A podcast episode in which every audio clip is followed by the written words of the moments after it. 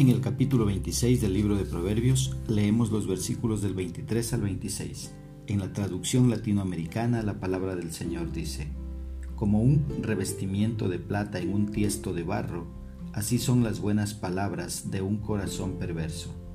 El que tiene odio disimula su lenguaje y esconde en él su maldad. Si expresa buenos sentimientos, no te fíes. Siete maldades llenan su corazón. Aunque oculte su odio bajo modales educados, su malicia se manifestará en público. ¿Qué es lo que expresa el escritor?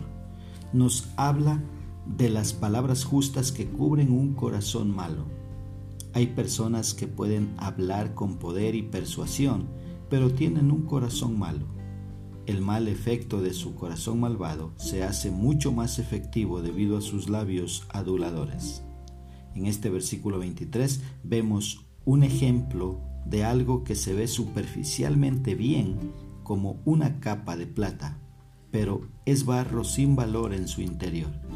Existen personas que pueden atraer a la gente con palabras amables, pero por dentro tienen malas intenciones.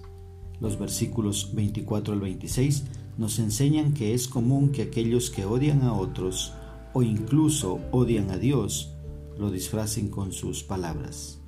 No quieren renunciar a su odio, pero tampoco quieren ser conocidos como un enemigo.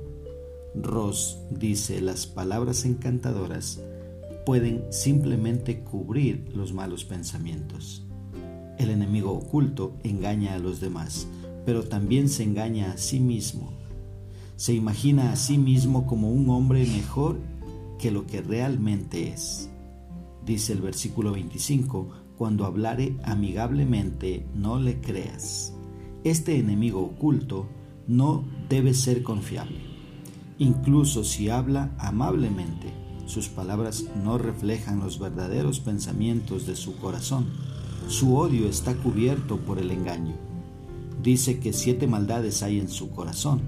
Aunque estas maldades estén encubiertas, pronto serán descubiertas en público. Trapp dijo, será detectado y detestado de todos, tarde o temprano. Dios lavará su barniz con ríos de azufre. ¿Cómo podemos aplicar esta porción bíblica a nuestra vida? Primero, jamás nos dejemos guiar por las apariencias. Aunque es imposible ver el corazón de las personas, oremos para que Dios nos dé el discernimiento necesario para conocerlas. Una segunda aplicación puede ser teniendo cuidado de aquellas personas que nos adulan con sus palabras. De seguro tienen intenciones ocultas. Una tercera aplicación, siendo completamente honestos al expresar nuestras emociones. Habrá momentos en que estemos alegres y otros en que estemos molestos. No disfracemos nuestros pensamientos, no disfracemos nuestros sentimientos tampoco. Así que que Dios nos dé sabiduría para poner por obra su palabra.